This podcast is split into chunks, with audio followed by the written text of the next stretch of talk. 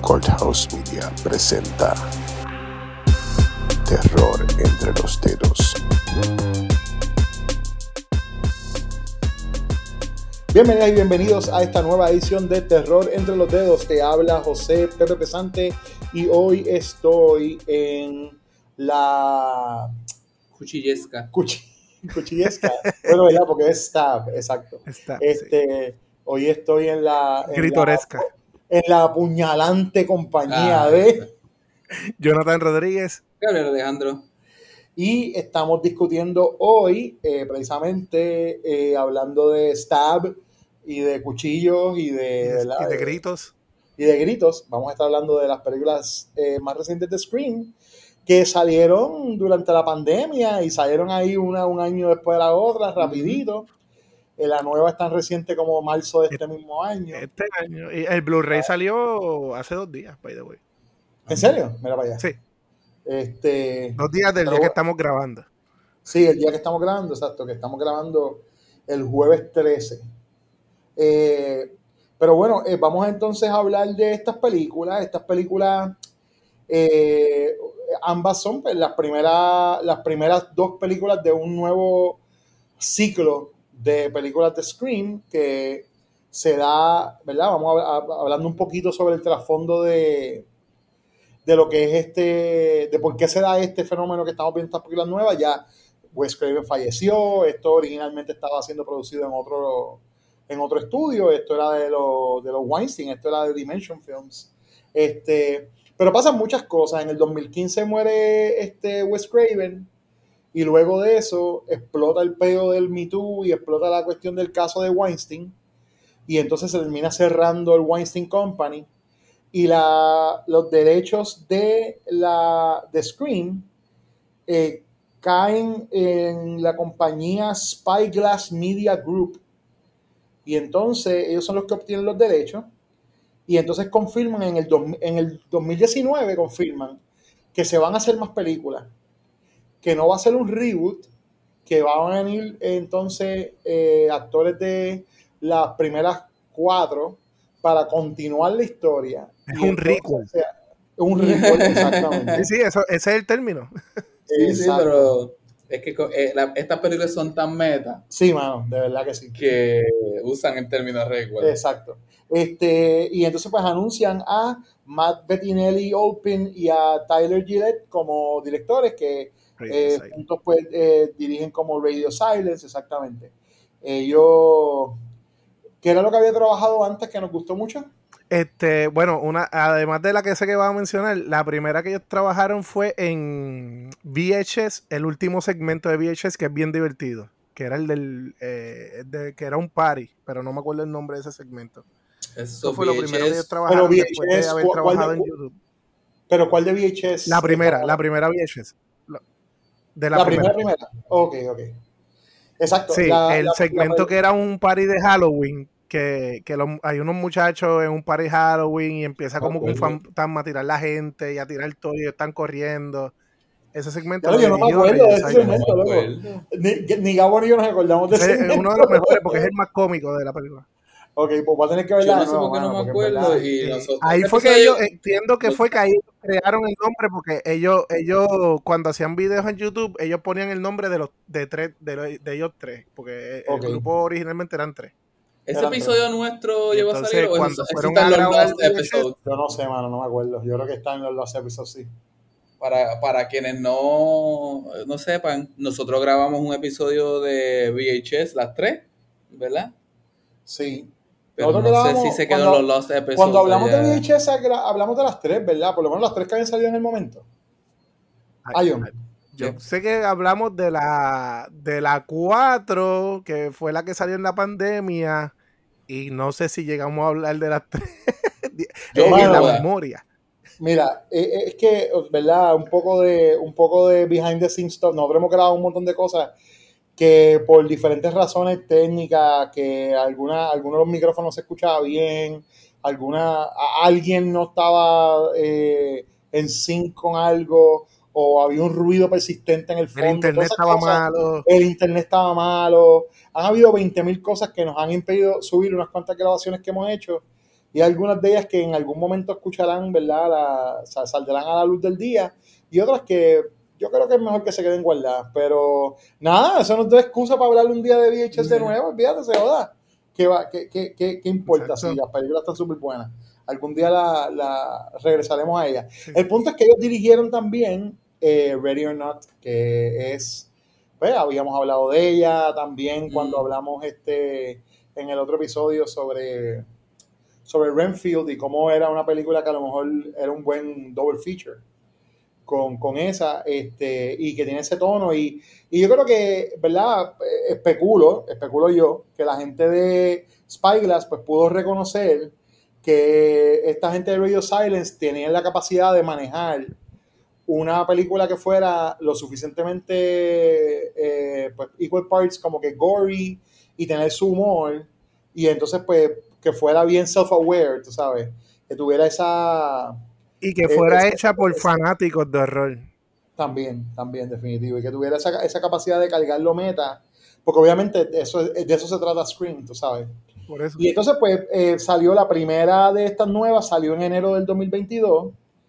Salió en el momento en el que todavía, pues sí, estábamos volviendo al cine, pero mucha gente todavía estaba aguantada. Y contigo hizo un montón de chavos, o sea, hizo 138 millones en un budget de 24 millones. Eso es, eso es este, bizcocho tití, como dicen. Eso está riquísimo para el estudio. Eso es lo que debería hacer también todas las películas en Hollywood ahora, hasta las de superhéroes. Ayer estaba viendo that's la de Batman Beyond de Kevin Smith y Kevin Smith dice que él no entiende por qué no hacen una película de Batman de 50 millones porque es un detective que lo que tiene es que ir del agua al agua buscando y explorando cosas y después que hagan como 100 millones ya hiciste doble, si hagas 150 hace triple. Dude, le- le- mira, eh, ¿verdad? Yo sé que no tiene que ver con horror como tal, pero estamos en el tema de los budgets. Me enteré el otro día que la serie de Secret Invasion que está corriendo ahora costó 220 millones de pesos. ¿Por qué? Ahí ¿Por qué? en el Y- juego y en el- usaron en el- AI.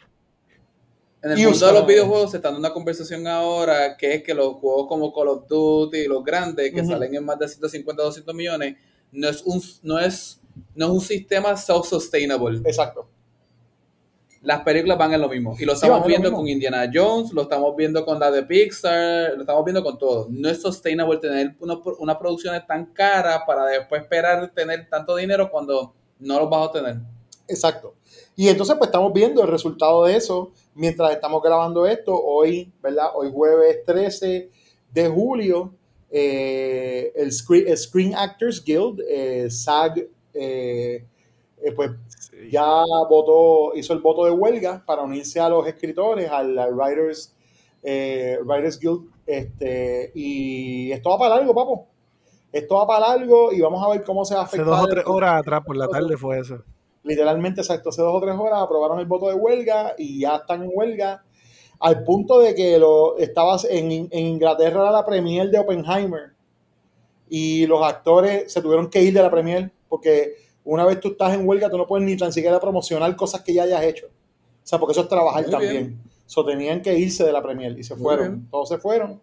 Este, so, mano, vamos a ver qué pasa. Hay un montón de chavos corriendo y este, de repente no tienen chavos para pagarle a la gente que crea el material que nosotros vemos, tú sabes, pero pues, no, yo, por, por mi parte, ¿verdad? Y yo sé que yo, pues, cargo el, cargo el, eh, con, ser el productor de Terror entre los dedos, pero en mi, en índole personal, yo, yo apoyo todo tipo de huelga y manifestación que sea para que la gente viva mejor, para que sean que exijan este, mejores condiciones de paga para poder vivir mejor, porque es ridículo que Bob, que Bob Iger se gane 27 millones de pesos al año de sueldo, tú sabes, pero que un actor, se, como, vi- como compartió ahorita eh, más temprano en social media, que a un actor de background, que esa gente que son los que tienen que trabajar un montón para poder ganarse la vida como actores, les quieran pagar un día de sueldo por escanearlos para que entonces poder usar el likeness de ellos con ella, eh, con artifici- artificial intelligence en perpetuity. Sin tener que pagarle un chavo al, al actor Sí, de y nuevo. después no, tiene, no, tiene, no tienes actores futuros saliendo. Hace poco estaba leyendo- escuchando un podcast de Conan O'Brien con Harrison Ford.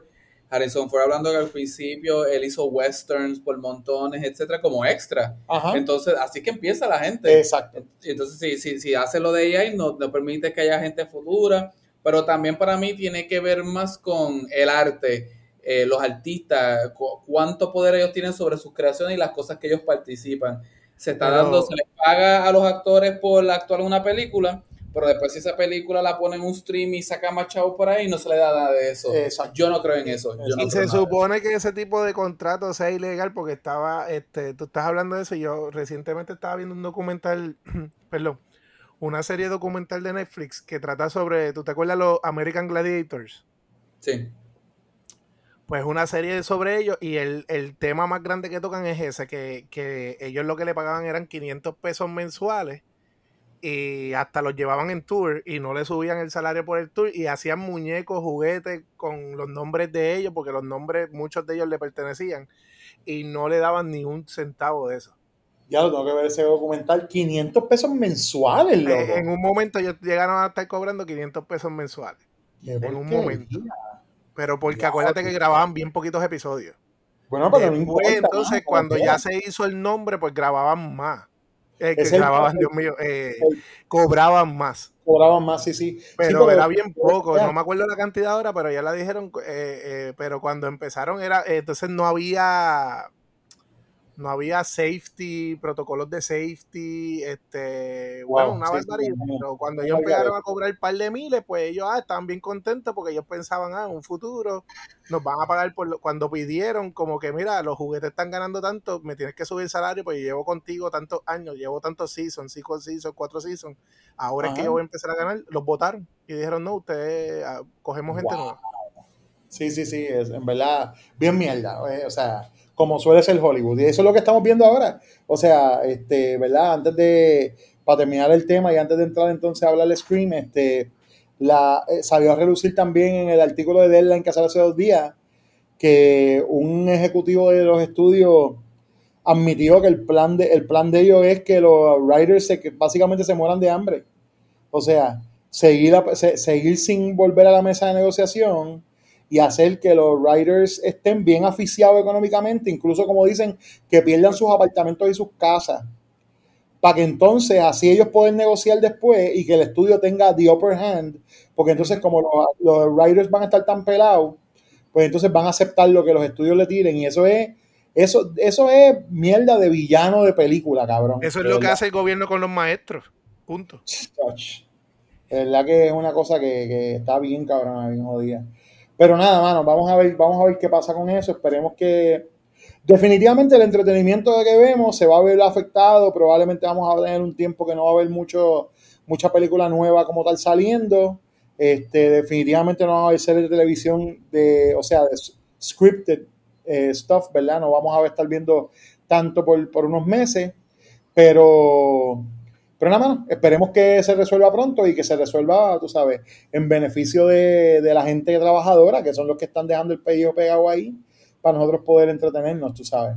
Pero bueno, vamos a hablar, vamos entonces a hablar de Scream y vamos a comenzar por entonces esta Scream de eh, Scream 5, o se llama Scream solamente, que salió en enero 14 del 2022. There's certain rules to surviving. Believe me, I know. They always come back. The killer is a part of something in the past.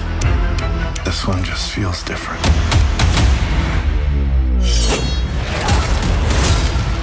You're all in danger.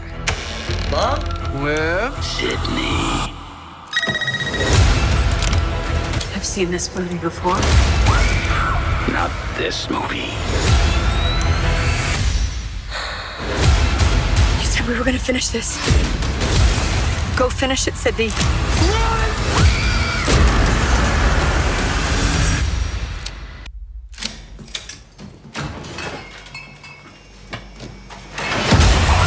Scream. I'll be right back. He's dead.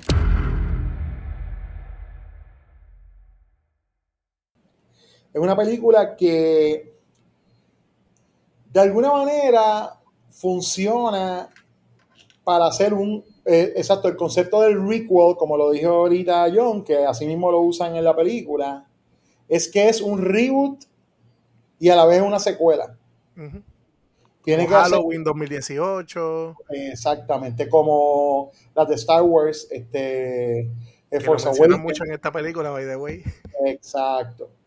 Y la idea es que era traer entonces personajes de la saga original y entonces traer un cast nuevo e ir introduciendo, a, hacer una, pues una, como una trama que los enlace a ellos.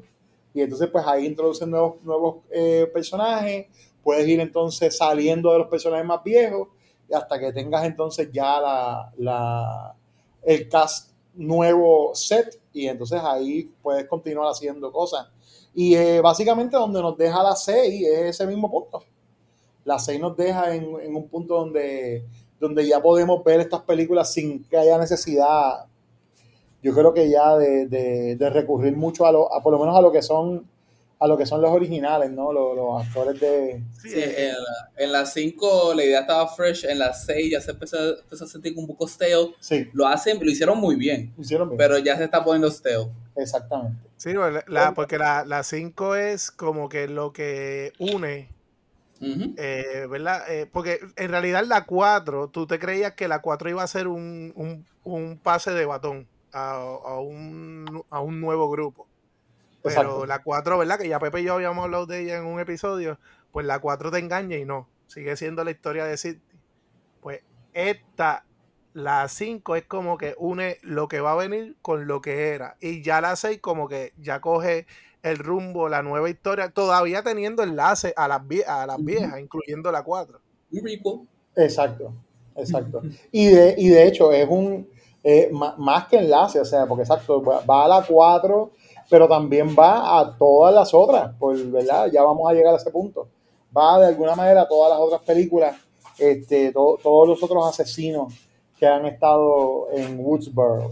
Pero bueno, la Aparte película... de, de Child's Ah. Play, yo creo que es la otra, la otra eh, franquicia de horror que tiene buena continuidad. Sí, eh, a Mencionan Child's Play en la película, en, Sí. la, en las 6. Ajá. Sí, ¿no? Y, y Cha- eh, Child's Play eh, tiene la peculiaridad de que, si- de que sigue siendo el mismo tipo. Este, Don, Don Mancini, que se llama él, el que, la, el que las ha escrito El desde el, desde el principio, exactamente. So que él siempre ha estado ahí. Este, esto, lo interesante es que la original la escribió Kevin Williamson, pero las demás no las, no las hizo él.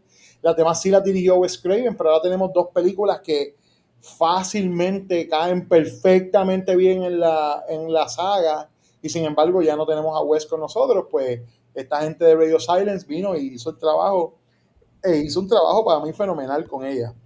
Este, nada, yo quisiera hablar de ella, pero en vez de hacer como, iba, iba a ser como cuando hicimos el, episodio original, eh, John, y, eh, John y yo, el de los que nos hablamos de Scream, que fuimos sobre la trama de las películas, pero en realidad yo creo que estas películas no, no hace falta ir sobre la trama particularmente, ¿verdad? Porque, pues, por ejemplo, la 5, el formato de la película, desde el principio, eh, está evocando a la primera. Eh, está evocando a la primera constantemente porque se supone que se- eh, está sucediendo 25 años después de la primera masacre. Y entonces, pues, De está- Woodsboro. Exacto, la masacre de Woodsboro. Entonces tiene la, el mismo formato donde tienes una persona que es atacada al principio de la película, solo que en, en esta no es la que ella no muere y queda, ¿verdad? Este, queda herida. Sí. El- que en es- ambas, el primer kill de ambas hacen algo nuevo. Sí. Exactamente. Porque cuando las películas siempre empezaban, hasta, hasta la 4, eh, ¿verdad? El- la fórmula de Scream era que había un personaje que no tenía mucha re- relevancia con la historia y vamos a matarlo para que tú sepas dónde estamos viviendo. Que la primera fue este, Drew Barrymore. Y en esta te coges por sorpresa porque no muere. Y en, eh, como dijo Pepe. Y en la 6 pasa algo también bien nítido, que, que es bien nuevo, bien En la, en la primera, cuando sale Drew Barrymore, o sea, eso fue uno de los, de los, yo creo que como de los fake outs más grandes, o no fake out, pero como Yep. eh, eh, de verdad en el cine en el momento, porque ella está en el, ella, Drew Barrymore está en el Ah, póster, loco. Ellos hicieron unos póster, además del póster que salen todos, ellos hicieron unos póster Ah, individuales. de los- Es el Psycho. y la- exacto, es, El Psycho. exacto, eso fue lo que hicieron. es el Psycho, sí. El, el modelo de Psycho, exactamente. Yo me acuerdo cuando uno iba, a- yo creo que ya Colobo, sí, el, el cine de los Colobos, yo creo que ya estaba. eh, eh, si no era Colobo, era el viejo de Plaza Carolina, uno de esos. Y tú veías Drew Barrymore en la portada. Ajá, exactamente. Pues, mano, este, mira, yo, ¿verdad? Voy a comenzar. Yo las vi y no tengo. El que, la- el que más fresca las tiene en la mente es Gabriel, que las vio bastante reciente.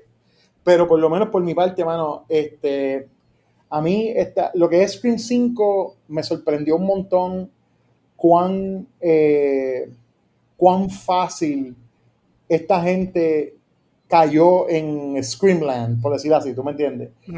Cuán fácil estos creadores nuevos entraron a la franquicia y eh, pudieron establecer estos lazos que se sienten eh, se sienten reales, tú sabes, se sienten como que eh, no, no, no, no se siente que está traído por el pelo ni que está pegado con saliva, como dicen, tú sabes, que es como que vamos a hacer una vamos a hacer este, una relación bien tenue, bien boba con un personaje con, con otro para, de- para demostrar que tienen algo en común y then sa- salimos de eso y para afuera. No, aquí nos por lo menos a mí me vendieron que esto es Woodsboro, que esto es una nueva generación de teenagers que están allí y que, Woodsboro en el están, y que 2022. están- y que están related, o sea, no solamente related en lo que está pasando, pero, o sea, son familia de la gente que de alguna manera pues pasó por la, por la primera masacre. Tienes a los gemelos, ¿verdad? Que son este Chad y Mindy, que son los sobrinos de, Chad. de, este, de este muchacho del... De Kennedy, Randy. eh, eh, ese- el Randy. actor, eh, Jamie Kennedy era el actor. Exacto, de Randy, que era el, el, el, El fanático de películas. Exacto, el horror nerd, que era el que le hablaba de las reglas de las películas. Y eso, y ellos ocupan-. Exacto, y ellos ocupan ese espacio.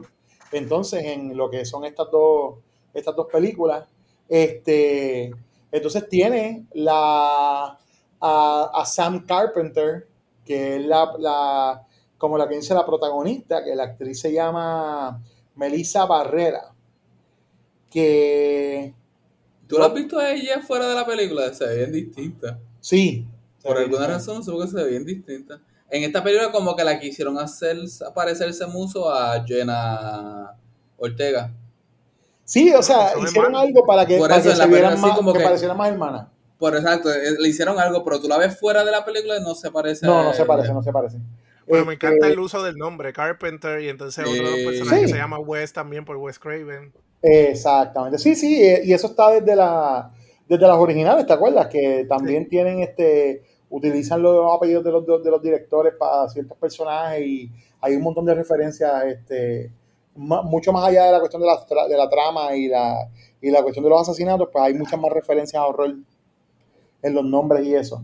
Este, mano, a mí me, a mí me gustó, me, o sea, me, me vendieron que ella sea hija de, de, de Billy y que, y que sea de alguna manera, este, ¿verdad? Por su issue de salud mental que hereda de su país, Mm. pues que su su no, alu- alucinación podría ser la palabra o maybe como que su su Inclinación. inclinación o maybe hasta una personalidad de ella es su papá, es quien ella está viendo, tú sabes. Que abre la puerta no solamente a las cosas que se dan entonces en, eh, o sea, la especulación que hay en ambas películas de ella puede ser la asesina, pero que deja la puerta abierta a que ella sea la asesina en cualquier otra película En el próxima. futuro sí, yo me imagino en el futuro. puede ser. Exactamente. Eso, so- eso, eso me- gustó un montón. Me encantó el trabajo de de, la, de Jenna Ortega como Tara. Este, mucho más en la segunda que en la, eh, Scream 6 Sí. que en la 5, porque en verdad en la 5 está todo el tiempo en el hospital prácticamente. Este, pero sí, ella está como, como, ay Dios mío, como Jamie Lee Curtis en Halloween 2, que está, en el hospital. Ay, Dios En mío. Halloween Kills, en Halloween Kills tú dices.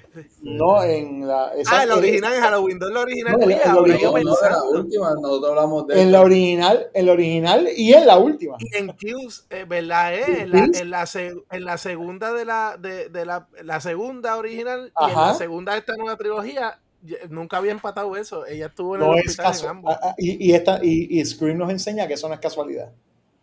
Eso está así porque acuérdate, como, acuérdate del, del video ese que usan de meme de, de, de, de George Lucas que dice, Again, it's like poetry, so if they rhyme. Anyway, este, mano, eh, me, tú sabes, me encantó la manera en la que eh, hicieron el reveal de los Killers. Eh, no sé, a mí me gustó un montón, pero quiero que ustedes hablen, que hablen ustedes, porque en verdad, como dije, yo las vi, pero han estado pasando otras cosas en mi vida que me tienen un poquito desconectado y como que no las tengo tan frescas en la mente, pero quisiera que ustedes hablaran de ellas. Antes de que nosotros demos nuestra opinión, yo, yo quiero tu opinión, porque como dice, eh, ah, te voy a refrescar la memoria, porque me gustaría escuchar tu opinión de Pepe, de, de que pues yo opino que la película pues, pues es un fanservice bien hecho, súper brutal, pero a la misma vez se fue, eh, viven en los años presentes. Y, eh, ¿verdad? Vamos a hablar con spoilers, ¿verdad? Podemos tirar Sí, spoilers. bueno, claro, ya me... Ok, pues, pues Yo acabo de tirar el spoiler más grande con lo que Sam Yo es opino- hija de Billy. Yo opino que, que manejaron esto bien, pero me gustaría saber tu opinión. Esto sobre de este tema de los fanáticos estos que están en las redes El eh, toxic bien fandom. obsesionados con las películas, que es el Sí. tema de esta película en realidad. Sí, Este, sí, sí.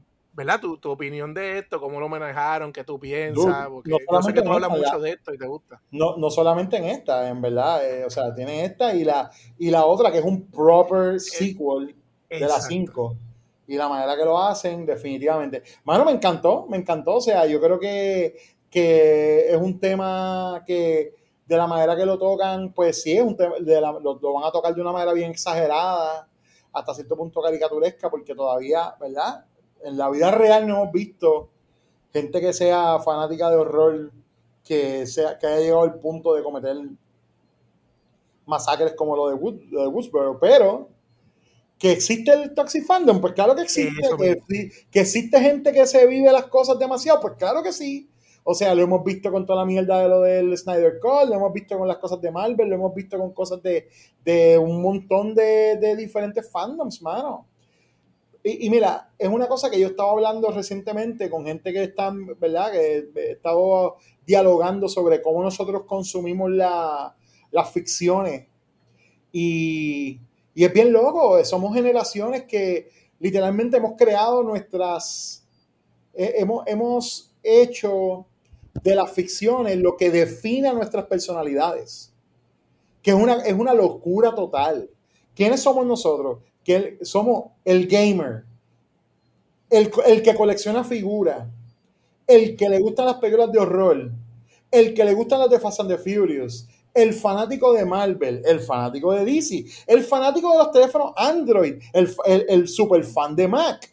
¿Tú me entiendes? Literalmente estamos convirtiendo nuestras personalidades en lo que, lo, lo que nos dan, lo que nos están alimentando está, el capitalismo, cabrón, no tengo otra manera de decirlo, el capitalismo nos está, nos está creando las personalidades y esto es uno de los casos más extremos, ¿verdad? Lleva un extremo en la película, pero me lo, me lo venden por completo porque conozco gente así, definitivamente conozco gente que se tira hasta, ¿sabes? Se va, se va de casco. Oye, no es por nada, pero yo también soy, yo soy súper de casco con Marvel. Yo sé que yo puedo un montón de veces obviar cosas que yo sé que para otro montón de gente están horribles de las cosas que están haciendo y yo estoy como que no, sí, a mí me gustó, ¿tú me entiendes? Y, y- no, y, no, y no estoy mintiendo, no es que no me gustó, pero dentro de ese mismo fanatismo, pues puedo ver un montón de cosas que la gente puede criticar de las películas y yo digo, está bien, pero a mí no a mí no me molesta. Y, se, y le picheo. Y entonces así le pi- pichándole así, pues sí, admito que puedo terminar pichando las cosas como son unos cabrones y no acaban de pagarle bien este, y hacer mejor tratos con la gente de VFX. Este, ¿Tú me entiendes? Eh, eh, se- eh, en el afán de bregar con las pendejaces de lo de hacer Disney Plus, que eso fue una cosa que salió ahora reciente. Hoy mismo salió un artículo de Ah, eso dañaron. que exacto, en el afán de hacer Disney Plus, pues diluyeron lo que estaban haciendo y dañaron básicamente a Marvel y a Pixar haciéndoles crear demasiado contenido para esa plataforma de streaming. Este, tú sabes, que la, que la calidad de las películas verdaderamente no ha sido eh, tan buena desde, post-Endgame, porque después de Endgame no sabían qué puñete iban a hacer, tú sabes. Yo, pues, ¿verdad? Como fanático de esas películas, a veces obvio esas cosas y les picheo, pero verdad, están ahí. Y no, puedo, no se puede tapar el sol con la mano, tú sabes. Este, pero, mano, sí, de verdad, lo que tiene que ver con el, el Toxic Fandom, de verdad que lo, lo, lo, lo, hacen de una manera bien extrema, pero, pero se siente como que, ¿sabes? A mí me lo vendieron, a mí me lo vendieron, punto. Yo, yo sentí que podía pasar, de verdad. Eh, es, que, como, hablamos en el episodio pasado, el de Renfield, que, que dijimos un chiste, yo no sé si fue Gabriel o si fue yo, de que, de que, mm. eh, de que, ah, la película es bien caricaturesca, y alguien dijo, ah, pero es que estamos viviendo un mundo caricaturesco. Es que cuando tú entras a redes sociales, claro, como tú dices, no, no se ha suscitado ¿verdad? algo así de que alguien haya matado por, por seguir una película de horror, pero es también tóxico en las redes sociales la gente, tú sabes, eh, una cosa bien, bien brutal y, yo entiendo que, era el momento ideal y la franquicia, una de las franquicias perfectas para tocar ese tema. Hace poco estaba, estaba dando una clase, yo trabajo para uno, para el gobierno federal y doy unas clases sobre tratado, tratado cómo, cómo tratar a las personas de manera civil en el trabajo y alguien me preguntó por privado, mira, ¿cómo podemos abarcar el tema de temas que no son controversiales? Vamos a suponer, tú estás hablando de la noticia sobre una legalización, una ley que pasó un estado, un político, y lo quieres hablar con alguien de tus compañeros, pero tus compañeros siempre se alteran cuando se habla de eso porque salen las ideologías distintas y aparecen. Y yo le dije, mira, vamos a tirarle esto al grupo, a ver cómo el grupo lo contesta.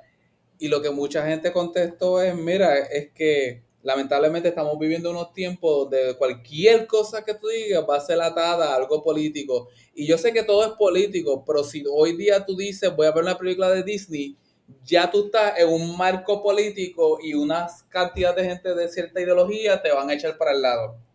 Versus tú me dices, yo voy a ver esta otra película, God's Not Dead o algo así. O la que salió nueva, esa Sound, of Freedom, esa, Sound of Freedom. Este, y es total, mira, Sound of Freedom no es, mala, es buena. El problema es que tanto el director como el actor principal están sembrando una, unos rumores de la película que no son ciertos, que tiene que ver mucho con la ideología que ellos comparten. Y eso, pues, lamentablemente, sí, como que carga las cosas de, de matices políticos Así que si tú dices, voy a ver una película con este eh, o Jay Chappelle, voy a escuchar algo de Dave Chappelle, o voy a leer un libro de J.K. Rowling. O sea, ya tú estás atando, voy a ver algo de Johnny Depp. ¿Hasta qué punto es entretenimiento? ¿Hasta qué punto yo lo voy a hacer parte de mi vida? Exacto. Que, que, es lo que tú estás hablando y la película también pasa porque este fanático eh, eh, se vive tanto estas películas de Stab que entonces quiere, no le gusta cómo está pasando, ah, no me gusta cómo las están haciendo, se fueron bien Hollywood. Y pues yo voy a hacer otros eventos, como dijo Pepe, hace 25 años, el 25 aniversario, voy a hacer el la nueva masacre de Woods, de, de, ¿cómo es? Woods, eh, Woodsboro. Woodsboro. Para entonces... Eh, eso mismo. Como decía Mayita, este, Exactamente. Eh, pues hago la masacre y hasta qué punto, ¿sabes? Voy a arreglar mi franquicia como a, cuesta, de matar una persona. Eh, yo sé lo que dice Pepe, eh, lo exageraron, pero brother, hoy en día tú lees las noticias y, hay, hay capacidades. Dios quiera que nunca pase, pero pero, bueno, pero mira, vamos, no, no, no, no corrió la sangre, ok, no corrió la sangre en la vida real, pero vamos a hablar un momento de una de las cosas más locas que ha pasado con Toxic Fandom. Fucking fanáticos de internet bullearon a Warner Brothers a sacar la cabrona, el fucking cut de Snyder. Literalmente lo bullearon, cabrón. O sea, yo no puedo creer una cosa como esa. No solamente eso, Disney, mira, habla la película. Mira, mira, Disney, mira, mira Lucasfilm con fucking Rise of Skywalker. Salió las Jedi y tanta gente se quejó de la película eh, que ellos literalmente cogieron todo lo que había, habían comenzado a hacer en las Jedi y lo deshicieron, lo deshicieron. Sencillamente vinieron y dijeron, Al No, tiene una cita de esto que él dice, el artista es el artista, el fanático es el fanático. Si el fanático fuese el artista, estuviese haciendo el arte. Así que el artista lo que tiene que hacer es darle lo que a él le sale. Exacto. El, el fanático no tiene un decir, nada Exacto. sobre el arte de la persona. Pero. Y yo creo que, y yo creo que esto es una un, eh, eh, es una un resultado directo precisamente de vivir en un ambiente este del, del capitalista donde estamos, donde nos enseñan que si yo pago por algo, yo tengo derecho a decidir Claro. sobre esa cosa. Sí. ¿eh?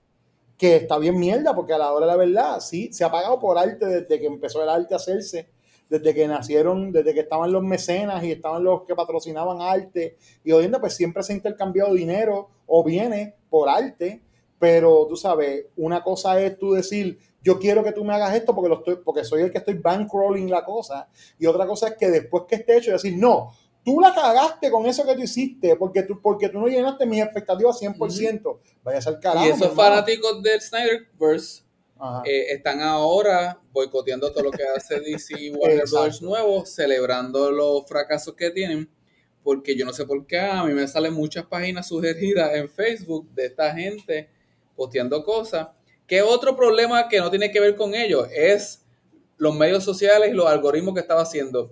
Hace un tiempo atrás a mí me están saliendo uno, un contenido totalmente opuesto a lo que son mis creencias y yo interactúo, me río, qué sé yo qué, pero me estoy dando cuenta que me está saliendo muchas cosas que no son de medida que tú consumes eso, ellos dicen esto es lo que les gusta y te siguen enviando eso. Pues hace poco estaba escuchando un podcast de Conan O'Brien con Jake Tapper y, y Conan le empezó a decir a Jake, mira lo que me está pasando, me están saliendo estas cosas en social media que no son nada lo que yo comparto. Y Jake Tapper le dice, pues los algoritmos para evitar el- la burbuja del echo chamber, empezó a decir, pues en vez de darle a la persona más de lo que ellos creen, vamos a darle Lo la cara opuesta. Y yo hace poco me salió un post de algo que yo sí estoy de acuerdo, pero dije, déjame chequear, verifiqué los comentarios y todos los comentarios eran de la gente del bando opuesto enojada. Y yo dije, pues esto no es solamente a mí, esto le está saliendo también a ellos su feed y le está enojando a es una ellos. estrategia eh, eh, eh, al revés de lo que se Sí. hacía originalmente. Y ahora lo que está pasando es que lo que todo el mundo se está enojando mal con los lados, pero es porque el algoritmo está chavando. Pero a los estudios, a los políticos, a todo el que hace contenido, le conviene que eso pase también, porque mira, míranos aquí, estamos hablando de eso. A los políticos, pero hicieron, los una, hicieron una película, ¿me entiendes? a los, a los políticos les conviene, pero, pero a, lo- a los estudios no, porque están perdiendo mucho dinero. Sí, están perdiendo. Están perdiendo dinero. Ya En la una gente no parte está sí, yendo a ver- sí, sí, sí, te entiendo. ya la te gente no está yendo a ver las cosas por ver a ver las cosas y experimentar. Pero, Ahora pero tienen esos son los casos donde, donde no las ven por, por creencia, eh, eh, a veces pues, eh, eh, ¿verdad? Creencias que, que no tiene que ver nada con la película. Pero hubo, yo puedo decir que hubo un caso en donde un tipo de bullying le hizo bien a una película, que fue el caso de Sonic. Yeah. Ah, bueno, sí, exacto. Pero ellos no cambiaron el contenido de la película, cuando cambiaron un Pero exacto, ellos, ellos, ellos cambiaron Exacto, cómo se veía el personaje, pero el contenido siguió siendo el mismo. Y, Y hasta de cierto punto, tú- como me tú- acuerdo la, película de Sonic es entretenida, pero tú puedes hacer el argumento que no tiene una puñeta que ver con el juego. No, no tiene sea, que ver nada. Exacto. Y gracias a Dios los So, fanáticos no, no se dieron cuenta de eso, Pepe, no lo mencionen mucho porque entonces ahora la van a. Después- Tú sabes, no, no, mano, pero ay, yo, yo creo que, que, ¿verdad? Si, si el. Definitivamente hay una razón por la que el tema del Toxic Fandom está, está tocado en la película y es porque verdaderamente estamos, estamos sumidos en él, mano. Estamos metidos en él hasta, hasta las tetas, ¿tú me entiendes? estas películas son bien meta y, y, y Pepe y yo sabemos que, que yo, yo, Pepe y yo que somos fanáticos desde los, de, de- de- del cine de horror de, de los mismos 80 y, y como Pepe decía antes, la comunidad de horror La comunidad de horror. eh, es bien, no, no tóxica, es bien apasionada, son bien apasionados. Dude, hay una cosa que es ser apasionado y otra cosa que es ser just opinionated just for the fucking sake of it, que es lo que a mí me encabrona del horror.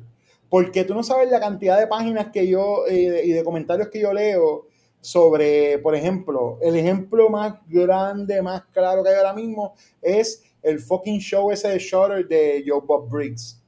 Ajá. Que mucho se queja la gente de los pics de Joe Bob. Tanta mierda de que volviera Joe Bob, de que volviera Joe Bob. Yo tengo shows De solamente por Joe Bob. Y todo No hace eso. nada más que salir un episodio y entonces empiezan a criticar. ¿Por qué carajo está poniendo eso? Mire, cabrón, él está poniendo lo que, el, lo que el canal tiene disponible. Él está trabajando dentro de los confines, que era lo mismo que hacía cuando estaba en televisión también. Solo que para ese tiempo no vivíamos en una cultura como ahora, que hay tantas cosas disponibles, que tú puedes ver cualquier película básicamente cuando te salga el culo, si la buscas bien. Tú sabes, antes tú tienes que ver eso que- antes se quejaban porque le enviaban, le enviaban cartas a las emisoras de televisión. Claro, pero es bien eso. diferente, porque antes Pero no también... era lo mismo, sí, sí. Antes tú te- se podían encojonar siete personas, pero solamente dos escribían la carta y solamente una iba al aire. ¿ves? Ahora es más fácil. Ahora, me tengo que chupar todos los celular. cabrones comments, ¿ves?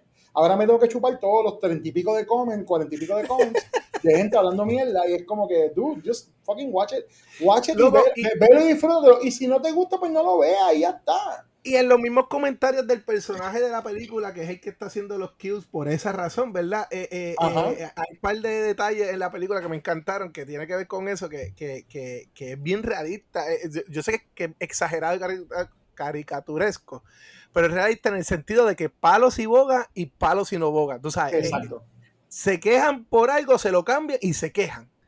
Sí, como este, si, si, se lo, si se lo mete Gilly y se lo saca llora. Si se lo sacan, lloran, sí.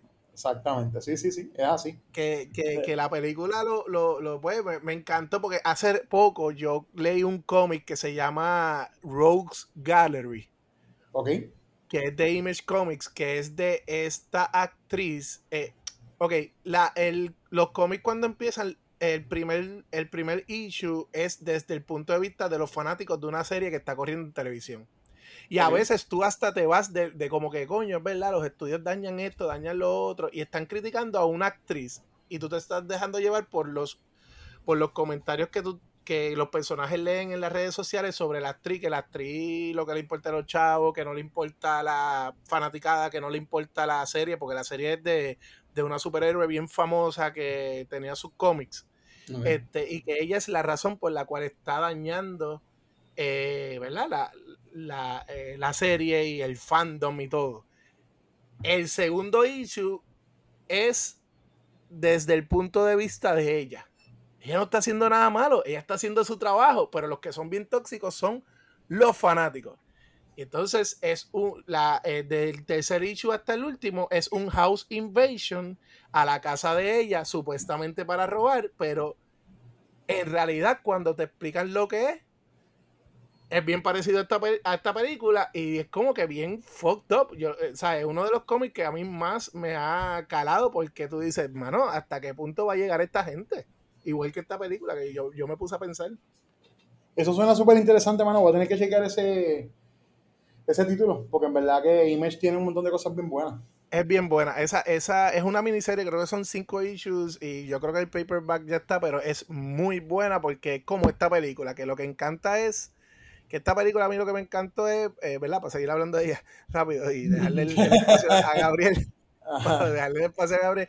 A mí me encantó que el, eh, el, eh, o sea, ellos pensaron en el fanático de, de Scream, por lo menos mi opinión. Eh, lo demostraron porque tiene un montón, el que le gusta buscar así como yo después de ver la película, tiene un montón de cambios, easter eggs. O sea, ellos usaron un montón de, lo- de las voces de los actores originales de Drew Barrymore, de, de Matthew Lillard. Eh, este, tiene, eh, es la primera vez que el personaje de Stu, de Stewie, ¿verdad? Eh, Ajá. Menciona-. ¿Ah? Estuviste Family Guy. Exacto. Pues tú y tú, whatever. Eh, Stu. el, el campeón de, ECW, de WCW. Eh, es la primera vez que, No, que tú, tú dices Dewey. Dewey, Dewey, ¿ves? Dije Stewie, es Dewey. Eh, David Stu. Arquette, exacto. Tú no es la versión de Scary Movie. Es la versión de, de, Yo de- creo que sí, exacto. Yo creo que sí. Yo creo Sí, que es tú, yo creo que es tú, tienes, tienes razón, eso mismo es. Pues, pues, pues Dewey es la primera vez que él menciona a su hermana que la mataron en, en, en la primera película. Que Ajá. una de las críticas por parte de los fanáticos era esa, ah, este no es realista porque él no menciona a su hermana, él no llora a la hermana y en esta película eh, no la mencionan pero te dan un easter egg este, ¿verdad? Él tiene una foto de ella en, en el trailer donde él está viviendo. Y así tiene muchos detalles, muchos detalles. Y entonces tiene otros detalles que a la misma vez, bien meta, se unen como la, con, la, con la próxima, que es la 6, que es la otra que vimos. Que la Exacto. 6, la 6 a mí me gusta porque si sigue la historia, como dijimos al principio, sigue atando a todo lo que es Scream, pero a la misma vez empieza a hacer su propia cosa. Eh, por Exacto. ejemplo, eh, enseñan, en- enseñan un, un Ghostface más violento, más con planes más. Dude, más- en la va- vamos, a, va- va- vamos a llegar a eso, vamos a llegar a eso. Eh, Pues- porque pues- creo que Gabriel puede hablar de, de lo que quiera la de las 5, pues entonces puede Ah, ok, hablar de yo pensé que cinco. estaban hablando de las dos, pero, pero lo que digo No, no, es que, sí, que- pero sí, y- pero no. Ah, ok. Pues Vamos- lo que me gusta es eso, es lo- los detalles, muchos detalles, pero a la misma vez no deja de ser Scream y a la misma vez lo que ya hablamos, que no vamos a se- no voy a seguir hablando de eso, toma los tiempos modernos y sabe tocar. Claro, con lo del los tema tiempos del, modernos. del, del fandom tóxico, exacto. Exacto. Sí, sí, definitivo. Gabo, algo de las 5 antes de que nos movamos a hablar de las 6. Eh, es que una historia larga. Y Ajá. no sé si contar. Dale, dale. Scream es una de las razones porque a mí no me gustaba el horror cuando chamaquito. ¿En serio? Porque lo encontraba tan me- ¿En y tan serio? basura Mira, acabas de volar la mente, brother. que... Pero eso está cool porque somos tres generaciones, di- bueno, técnicamente dos generaciones distintas. Nosotros yo la soy de la generación de más grande, la más chiquito. Yo tenía 8 años cuando salió la primera. Scream. Ok. Yo no sé cómo yo la vi, porque yo sé que la vi. Yo recuerdo el fenómeno que fue Scream. Yo recuerdo cómo, aba- a- a- como que acaparó todos los award shows, MTV, etcétera. Yo, yo recuerdo que vi la 1, pero nunca en el cine, yo porque ninguna la había visto en el cine. Eh, yo la vi, parece que se apareció en casa, la vi con mi hermano o algo. Recuerdo que nunca me gustó. No me acuerdo, no creo que haya visto la, ni la 2, ni la 3, ni la 4, pero por alguna razón sé todo lo de que hicieron una película Stab y que hay un mundo dentro del mundo, hay una película dentro del mundo de Scream. So que es algo como que, que lo sabía. Así que cuando ustedes me dijeron para grabar esta este episodio, yo estaba como que, ay, qué mierda. Eh, Realmente yo no, no- nunca vi las 5 cuando salió, no vi las 6 cuando ustedes estaban hablando en los chats. Ricardo, el amigo mío, también me hablaba mucho de las 6 especialmente. Y a mí nunca me, eh, me movió. La empiezo a ver eh, hoy mismo, de hecho. Y rápido me empiezo a dar cuenta, ok, aquí han cambiado un par de cosas. No solamente la muchacha sobrevive en las 5, sino que ya no tienen esta larga espera por los ataques. Desde que empiezan los ataques, es ataque, ataque, ataque, ataque, ataque, todo el tiempo, todo el tiempo, hasta en plena luz del día, plena noche, hacen todo. Y la cuestión de la crítica de todo este mundo, de cómo la gente es bien tóxica, cómo la gente toma las cosas bien personal, me gustó un montón. Me gustó mucho y realmente me gustaron las dos. La 5 me gustó más que la 6. La 5 siento que tenía una idea fresca y la 6 creo que la estira un poco más, pero lo hace muy bien y, presenta nuevas cosas, co- no cosas nuevas. Pero estas películas de Scream, yo pienso que los primeros dos actos son excelentes y en el tercero siempre se caen. Porque cuando te revelan quién es que está haciendo, mí pierde toda la magia. Sí, sí, entiendo lo que quieres decir. eh, eh, como que se, se le va un poquito la gasolina. A mí se le quita el aire cuando Sí. siempre cuando revelan a las personas. Pero nada, este, me gustaron un montón. No son tan pesadas como las recordaba. Parece que yo en aquel tiempo la, la recordaba mucho más pesada, de cuestión de sangre, etcétera.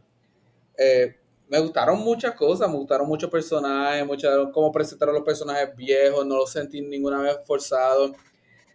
Entiendo que tienen que traer personajes del legado para eliminarlo, pero no me gustó cómo se fue Dewey en la 5. Dewey, Para mí fue la, para mí Sí. fue la forma, una persona que ha sobrevivido las primeras 3, 4, Hello, en la 2 lo, lo apuñalaron un montón de veces. lo traen de vuelta y después se lo llevan de una forma tan boba Yo sentí que la decisión que él tomó ahí fue como que no. Mira, cuando tú- él dice, cuando él dice, no, tengo que volver, ella está en el elevador con ellos metidos, y cuando él dice, no, tengo que volver porque esta gente hay que dispararle en la cabeza porque no vuelvan de Sí. nuevo. Y yo estaba como Porque que, eso te era van un a chiste. matar, puñeta, en serio, te van a matar, ¿entiendes? Pero está bufiado porque era un chiste de las viejas, porque en la Sí, sí, 2 sí. Sidney pelea con él por eso. Como que deja de estar disparándole al estómago, dispara a la cabeza. Y e- eso es como parte del personaje. Sí, no, y yo, yo estoy claro de las referencias. Es esta cuestión de cuando tú sabes, es como, de nuevo, vamos, Sí, a, hablar, vamos a hablar de. Rickwell. Es como cuando tú, cuando tú ves que Han Solo se va a encontrar con Kylo Ren. Ay, sí. Tú sabes que él va a morir, mano. Sí, tú sabes. Tú no, no hay manera de que tú veas esa película desde, que el- desde la primera vez que la vi. Y a mí nadie me la spoileó. Cuando yo la vi la primera vez, yo dije, este tipo se jodió. Porque o sea, se jodió, se jodió. Porque nos están pintando, nos están enseñando cuán ruthless y bratty es este cabrón de, de, Kylo, tú sabes, que está tan, tan hell bent on being his grandfather, tú sabes. Y es como que cuando se encontré con el payo dije, pues aquí se jodió. Y efectivamente se jodió. Tú sabes, y fue como que. Pues fíjate, mismo, cuando Dewey dice, Pero aquí, "No, yo voy para allá porque eso, yo dije, aquí se jodió Dewey. Pero aquí, aquí a mí no, yo no tuve, que qué curioso, yo no tuve esa misma reacción porque como Scream ha jugado tanto con eso anteriormente, porque a él Por y a. Gale le han dado una pela y, y, y no muere, entonces eso es lo que te tiene, lo van a matar, por fin lo van a matar, no sé, como que mi pero reacción fue bien distinta- a la de ustedes. Claro, pero acuérdate lo que dijo. Acuérdate lo que dijo este. ¿Cómo se llama? Mindy. Que dijo: Una de las reglas de los requels es que ninguno de los personajes originales está a salvo. De hecho, los traen para liquidarlo. ¿eh? Sí, sí, pero eso te crea la duda. Todo eso te crea la duda. Y Claro, entonces, claro. No, no me pasó en la mente como tú. Yo decía, yo, yo todo el tiempo, eso es lo que me gusta de Scream. Yo, to- para mí, muchas de las películas que yo veo, ya, yo sé lo que va a pasar. Pero Scream todavía, a mí, a lo mejor yo soy la mi- minoría, pero Scream a mí todavía me coge bobo. Y eso No eres minoría.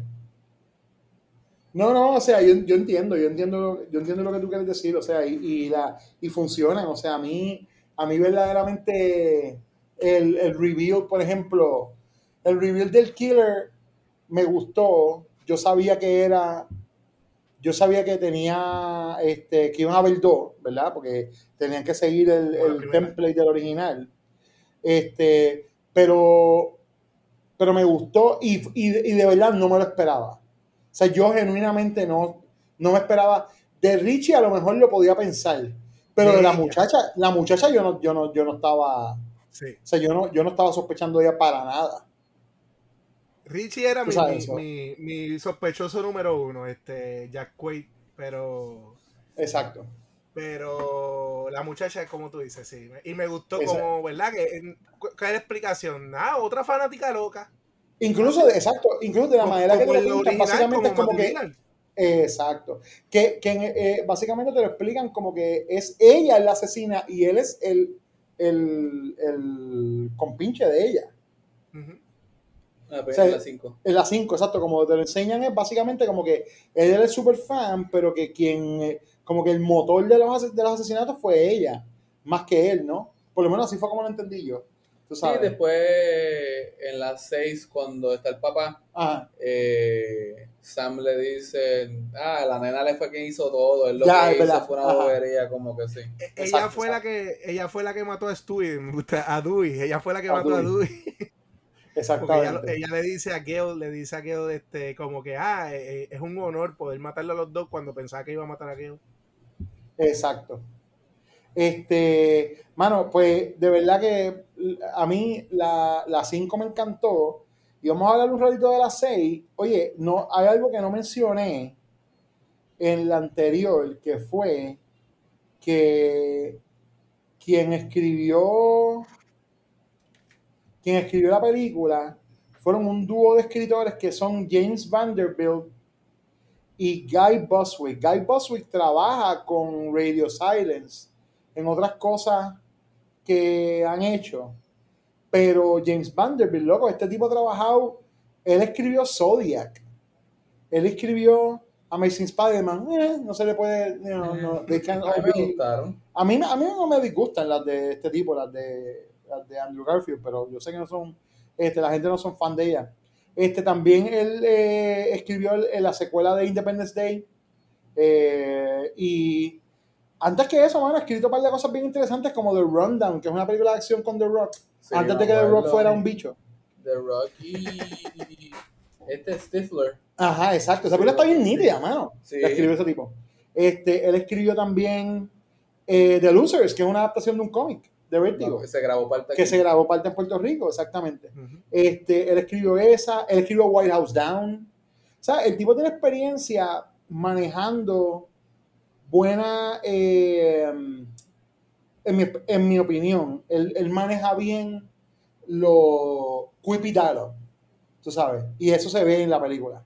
O sea, como que la- el, el, el, el banter de ellos se siente natural. Y, y eso pasa en ambas películas, por lo menos más, más yo diría más en la 5 que en la 6, pero definitivamente está ahí en los dos. Anyway, quería mencionar ese, ¿verdad? Los, algunos de los trabajos a- a- adicionales de él, porque pues, me parecieron que, que eran, que, que había que eh, ser, ¿sabes? Hacer un Yo vi spotlight en pensé eso. que era James Vanderbilt. No, no, no, no. Me confundí. No, no, no. Van- Vanderbilt, Vanderbilt. Este, pero bueno, entonces la 6, que salió, como mencionamos, este año, también dirigida por eh, Matt Bettinelli Open y Tyler Gillette, eh, escrito por los mismos dos escritores de los anteriores, James Vanderbilt y Guy Bosick. It's for you. Strange that you and I have never spoken on the phone. This is long overdue.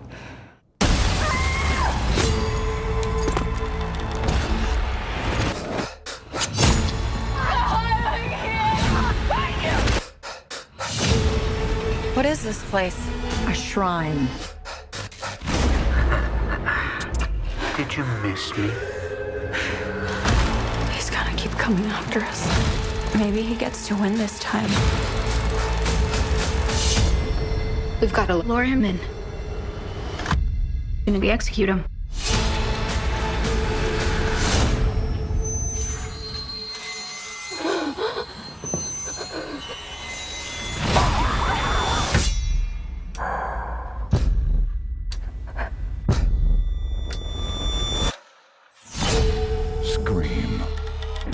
Hear you're a horror fan. It's been said. Everywhere Friday. Es entonces la sexta película en la saga y es la primera que no tiene nada que ver con Woodsboro. Se van para Nueva York. New York. Horror en la ciudad, eso no se hace mucho. Exactamente. Jason Goes to Manhattan, pues, pues. Exactamente, exactamente. Entonces, pues allá se van, allá se van a la ciudad y entonces ahí tenemos, esta yo creo que es la que más marcada, este es el pase de batón, esta ya, ya es el pase de batón oficial Sí, esto es lo- a lo que es, a lo que es la, la gente de la, el cast nuevo, el cast joven nuevo, que son ese, como le bautiza este Chad, que él le dice The Core Four. Ay, El nombre By the way, by the way, Ah. Chad y su hermana cogieron un chorro de puñaladas en las dos películas Dude, y sobreviven. Yo no sé cómo gente- ellos son los nuevos Dewey, porque en verdad que, o Ellos sea, han cogido puñaladas, pero sobreviven. yo no sé cómo están vivos, de verdad que. Ellos sí, ellos. eh, en las dos, ¿verdad? Eh? Ahora yo Sí. pensando, sí. Hasta En la- de hecho, en la, claro, sí. en la 5 piensas que lo mataron a Chad Ajá. y no te dicen nada. Que yo creo que lo van a hacer lo mismo con Gale. Yo puedo aquí no te confirman que está muerta. No, no. Y No de hecho, Dicen que está es- viva, que no está muerta, lo dicen en la película que está ah, pues no me fijé. Pero Sí, es no oficialmente la persona, Ah. la actriz, que ha salido más veces consecutivas a una franquicia de horror. Eh, seis veces. Ella. Que ha salido en todas. Oh, wow. En las Ok. seis. En las seis, Interesante. sí. Y es la primera que se da algo así en la franquicia de horror. Lo que pasa es que esta muchacha, este, Sidney, este, ¿cómo era que se llamaba la actriz? Este, se llama porque está viva. Neve Campbell. Neve Campbell. Neve Campbell, de cuando ella había dicho un momento que si Wes Craven no hacía, ella no volvía a salir. Pero los de Radio Silence la, conven- la convencieron para la para las 5. Pero fíjate, supuestamente la razón por la que ella no salió, según Wikipedia, la la razón por la que ella no salió en las 6 fue por paga. fue por un problema de, de- de- de una disputa de lo que iba a cobrar por la película. No Sí, necesariamente pero por eso yo te estoy diciendo no. lo que, lo que, lo que dijeron ellos en una entrevista para las 5. Ajá. Ya la 6 si fue esa la razón de que, ah, no, ya hice ese ya no sé. Pero en la 5, si ella no iba a salir en la 5 hasta que ellos la convencieron y le, le tuvieron que, que explicar cómo la iban a hacer, supuestamente. Ok. Pero fíjate, como quiera que sea, mira, costó un poquito más que la otra, pero hizo más. Ya ver, hizo, la primera hizo este 100 138.9 y la nueva hizo, la nueva costó como 10 millones de pesos más, pero hizo 168.8. No, es que está, están, son- han hecho su, su presupuesto cuatro o cinco veces multiplicado. Precioso, multiplicado ¿verdad? por Sí, cuatro o sí. cinco. Sí, ¿Verdad que- la, la han salido muy bien. Han salido muy, muy bien. Este, esta pues comienza con un fake out también. En el caso de, en- tenemos a, a Samara Weaving, que sale De- también de Ready or nada Not. más que en ese cantito. Exacto. La, que, la de Ready or Not y de otro montón de otras cosas que ha estado saliendo. Este, y entonces, pues aquí hacen algo bien interesante que es que los asesinos no son los asesinos al principio, ¿verdad? Que te- los que son los asesinos, el asesino del principio no es el asesino en verdad. No. Pero Son está bufiado que aparentemente unos- hay un unos fans, fanáticos Exacto. haciendo lo que hacía el de las 5 por ahí. O sea que eh, ahí, ahí eh, Estados Unidos está lleno de, de Ghostface matando gente. Exactamente, exactamente. Y pues entonces también brega con, de una manera bien, perver- bien perversa, con, con la cuestión de cómo nosotros convertimos cualquier cosa seria y la convertimos en algo bien trivial, como la manera en la que el, el- el- el- o sea, están hablando de asesinatos en la ciudad hechos por alguien disfrazado de Ghostface y el disfraz de Ghostface se convierte en el best-selling costume. Ah. Entonces de repente todo el mundo está disfrazado de Ghostface. Entonces no sabe quién cara es Ghostface de verdad. Tú Tú, y sabes, yo, como- tú y yo hablamos de eso cuando, cuando hablamos de Halloween. Ajá. Que yo te conté que fui a verle, había un nene como de 8 años vestido de Michael Myers y eso a mí me chocó bien brutal. Exactamente, exactamente. Eh, que, que es un espejo mira, de, a- de la realidad, pero ma- como tú dices, más exagerado, pero, pero un espejo de la realidad. Exacto. A mí, mira, la- lo que lo que me a, a la hora de la verdad, lo que, lo que puedo decir de la, de la 6, ¿verdad? Eh, lo más que me gusta de la 6 es una cosa que me comentó, eh, me había comentado Alfredo Richner, un chabra de Alfredo, que le encantan las películas de Scream, esa es una de sus franquicias favoritas de horror. Y me dijo que de las cosas que más le gustó, igual que a mí, es que es un, eh, no solamente es un pase de batón a una, a nueva gente, que al ellos pasar el batón, dude, there's no white people involved ya, en el caso, en el, en el Yep. core cast. Estamos hablando de dos personas, dos, dos personas Mexi- de, de color, latina. lati- dos latinas Dos y, dos, negros. y dos negros. Sí. ¿sabes? core- core Ta- four ta- son los core four son sí, minorías. ¿tú me entiendes? Y eso está bien porque refleja la realidad de lo que vivimos. Y ¿sabes? un, Yo un personaje lo gay veo y me también. siento... Ajá, Ah, exactamente. verdad, eh. Solo De- lo de vemos- hecho, Ajá. iba a decir, ah, pero los, los asesinos son todos blanquitos. Pero en la primera, al principio de las seis, Exacto. es el chamaquito de Que es Spider-Man. para el chamaquito Spider-Man, El exactamente. chamaquito de Spider-Man, el que era Flash. Ajá. El que era Flash, sí. Este, Flash Thompson. está, está matando, o bueno, quería hacer, pero a mí me gustó ese, ese giro. Que estos dos que Sí, querían exacto, que hacer el asesinato, pero después otros se lo llevan antes. Exactamente. No, de verdad que, de verdad que es este. En el- e- e- eso puedo decir que es lo más que me gustó de la 6. La 6 tiene, tiene unos poquitos de momentos donde, donde me, no es que me pierde, pero por ejemplo, ¿verdad? El review de la 6 es que hay un, o sea, mientras estás viendo los asesinatos pasar, el asesino está dejando máscaras de Ghostface en, lo- en, la, en, los, en los crime scenes, pero son máscaras que se utilizaron en los crímenes pasados. Ujú. So, es una persona que de alguna manera tiene alguna conexión con lo que está pasando antes. Pero entonces el reveal es que el policía que ha estado investigando los asesinatos, en realidad es el papá de Richie, el que murió en la 5, que era el asesino, de la. 5, el asesino de la 5. Él y los hermanos. Es la primera vez que son tres. asesinos. Exactamente. La primera vez que son sido tres asesinos. de eh, todos habían sido dos, y excepto en la tres que era uno. Exacto. Siento que no, todavía, mira, te soy honesto, todavía no sé si me vendieron eso. Si me vendieron que es la familia y estaban como que. y se sintió un poquito como traída por los pe- Eso, Eso sí lo se único que me gustó. Cuando el papá revela, el policía revela, para mí se sintió tan... bleh. Y eso, a mí me encanta ese actor. Eh, eh, Ah, no, sí, sí. Él, este, ¿cómo se llama? De, de, él, ay, el nombre de él es bien.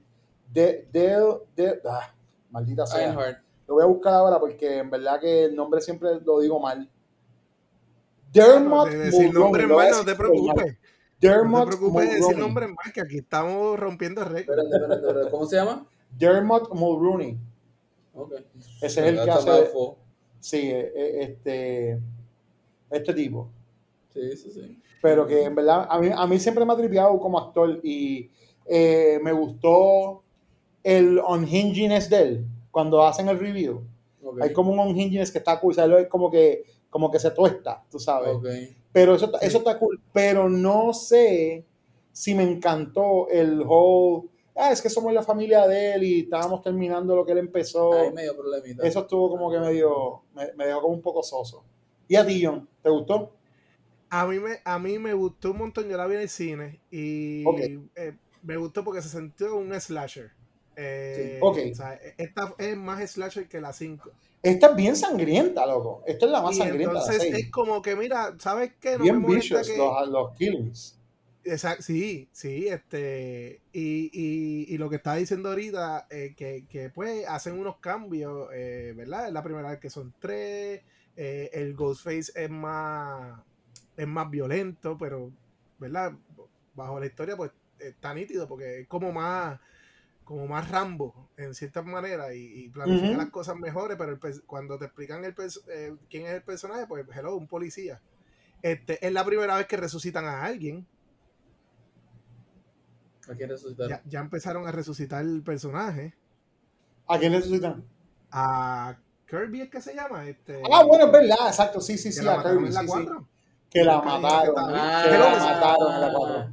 Pues, Pero probablemente, no la, pero probablemente la apuñalaron igual que a Chad y a... Sí, pero ahí se ven hasta las tripas. Y a Fue una- un asesinato bien fuerte. La apuñalan Y como 20 veces más en esta. Y siguió viva. Ahora, Exacto. este, Y Hay una parte gustó bien mala que esta película cuando la apuñalan a ella y la dejan sangrar en el piso. Que Sam le dice, I'll get help. Se ve bien sarcástica y la deja del piso tirada ahí, tu sangrenta. Y yo me quedo como que. mm, Sí, eso estuvo, estuvo bien loco. y, Ah, John. Y se sintió, pues, eh, que ya, es una película que, que para ver en sí, hace tiempo, eh, versus Your Next, no me divertía como que en el cine viendo un slasher. Ok. que el público reaccionara a la película. Tú sabes que es posible que, es posible que yo, que a lo mejor la reacción de nosotros sea más la cuestión de haberlas visto corridas versus Ujú. a lo mejor eh, gente como tú que vio la original, sí. como que, o sea, viste la 5 cuando salió Admito y que sí, después admito ver la que hay algo de eso, en el sí. cine, tuviste el suficiente tiempo entre ellas como para como para tener ese exacto como Y para soy que que tuvieras como más eh, se- sed por las películas o sea por, por la franquicia nosotros fue como que una tras la otra y maybe they don't work as well pero no le quita que estaban buenas como quiera que sea Pero e- esta estaba bien divertida para cine. Ahora, sí, le encontré unas cositas que las voy a mencionar, pero no, no me molestan tanto, pero yo sabía quién era el asesino, porque ellos hacen un plan de que una de las hijas supuestamente del, del tipo muere y ellos no saben que hija de, eh, o sabían, ahora no me acuerdo. Sí, La sabía. cosa sí es que él sabían sabían como- sí, él sabía. Y está haciendo un show ahí, pero no sé si es que los directores le mandaron a hacer el show así que él está llorando como que a propósito de que se viera fake. Y yo me acuerdo, yo estoy viendo con mi esposa y le digo, ella no está muerta y, y, este tipo es el asesino. Y da la casualidad que es esa, porque es como que fue como un wink, como una guiñada a la cámara, como que, ah, yo soy el asesino y ella no está muerta, eh, en la forma en que, que actuaron o dirigieron esa escena. Y por tengo eso que tengo que volver a verla mano porque por lo menos cuando a yo lo vi en el cine, yo, eso fue lo que sentí, da la casualidad que, que entonces Era así. Y lo otro que no me como es el cuento de que Kirby eh, eh, es del FBI. Como que, no sé, como Dude, lo de Kirby, lo de Kirby está al garete, pero también acuérdate que la información, quien nos dice que Kirby la votaron y quien nos Sí. dice todas esas cosas es el mismo policía que es el asesino. Exacto, so no- Pero tú no puedes confiar en esa dices, esa información. frase que tú dices, agarrar por los pelos, como que... Sí, traído por los pelos obligados. Sí, sí, no, exacto. Yo creo que fue una manera de, bueno, que deja ver, deja ver qué personajes nosotros podemos usar de otra de las películas. Y de repente dijeron, ah, mira, en Panetti, búscala, échala para acá. Y, pap, y entonces de repente sobre, como tú dices, resucitaron el personaje y la metieron en la película. I mean, no- eso no me ofende tanto, no me ofende que la hayan traído de nuevo, porque evidentemente hemos visto gente que los apuñalan casi al punto que tú dices, esa persona no es manera de que esté viva y de repente está... No solamente eso, cabrón, al final de la película, Tara viene corriendo, Tara o Mindy, que vienen corriendo, Mindy estaba, Mindy la, la- la apuñalaron que quedó toda jodida, La que quemaron, la, la hermana de, la- de los gemelos, de lo- la, la- la- la muchacha. ok. Y, y a lo último, ella está de lo más bien, pero viene hasta corriendo para donde ellos. Y yo digo, oye, si a mí me apuñalan y me joden todo, yo no creo que yo esté corriendo. Bueno, en las sabes. 5 pegaron un par de tiros y quemaron a una y sale corriendo como quiera. la, la muchacha, la novia del muchacho. Sí, de sí, Richie. eh, en verdad es como, está bien heavy, de verdad, está bien, bien heavy. Yo creo que son excelentes, este, fueron excelentes requels, o sea, yo creo que ambas eh, funcionan para, para dentro de lo que es la franquicia de Scream.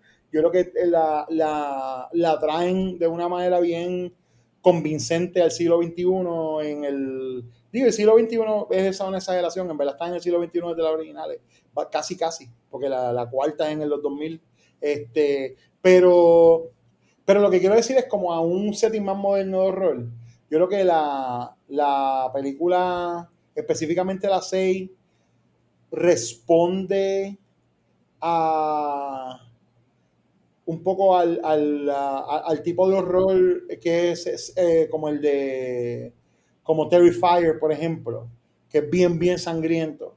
Este, responde a que está trabajando el horror, el asesi- los asesinatos en la ciudad de Nueva York, que es una ciudad que normalmente la gente identifica dentro de lo que es la comunidad de horror. La identifican como que una ciudad ruthless, tú sabes. Sí, O, sí, pues, sí. so que es como, eh, they, they, they had to up the ante y lo hicieron de una manera que a mí me lo, me lo vendieron. Pero también está la cuestión esta de las cosas que las películas de horror usualmente evitan, que es como que lugares grandes, este, mucha luz, ciudades, y Ajá. esta vez la pudieron hacer, lo hicieron muy bien. Exacto, de acuerdo. O sea, de acuerdo. Ghost- eh, Ghostface ataca de día. Exacto. La exacto. gente en la casa y se mete y esas cosas, así que muy bien. Sí, sí, no, definitivo, definitivo. Mano, en verdad están, están bien buenas. Yo las recomiendo las dos. Yo creo que, que vale la pena tirarse el maratoncito de, de ellas, aunque a lo mejor no corrido, corrido. A lo mejor darle, ver una por día o algo así, tú sabes. A lo mejor darle break entre medio para que, ¿verdad? Si usted no que quiere, quiere ver cómo, probablemente eso es lo que yo haga, yo las vea de nuevo, pero no las veré así como, me la- como las veo originalmente, que era una rápido detrás de la otra, tú sabes, sino que las vea a lo mejor, pues, este, eh, con, con un poco de tiempo entre medio, ¿no? Y con esto damos por terminado este episodio de Terror entre los dedos. Les recordamos que estamos en las redes sociales como Terror entre los dedos. Nos pueden encontrar en Facebook, en Instagram y hasta en una red nueva que se llama Threads. Por ahí, Hay un- puede ser que haya una cuenta de Terror entre los dedos también por ahí. Pueden ver algo. Este, y Cold House, que es nuestra casa productora, la encuentran eh, también en social media como C-U-L-T-H-A-U-S. Nos pueden seguir ahí para más eh, Terror entre los dedos, sonidos laterales, noches de trivia y mucho más. Estuvieron con ustedes Jonathan Rodríguez. Y Gabriel Alejandro. Y este fue José Pepe Pesante. Esto fue Terror entre los dedos. Nos escucharemos en el próximo episodio. Bye.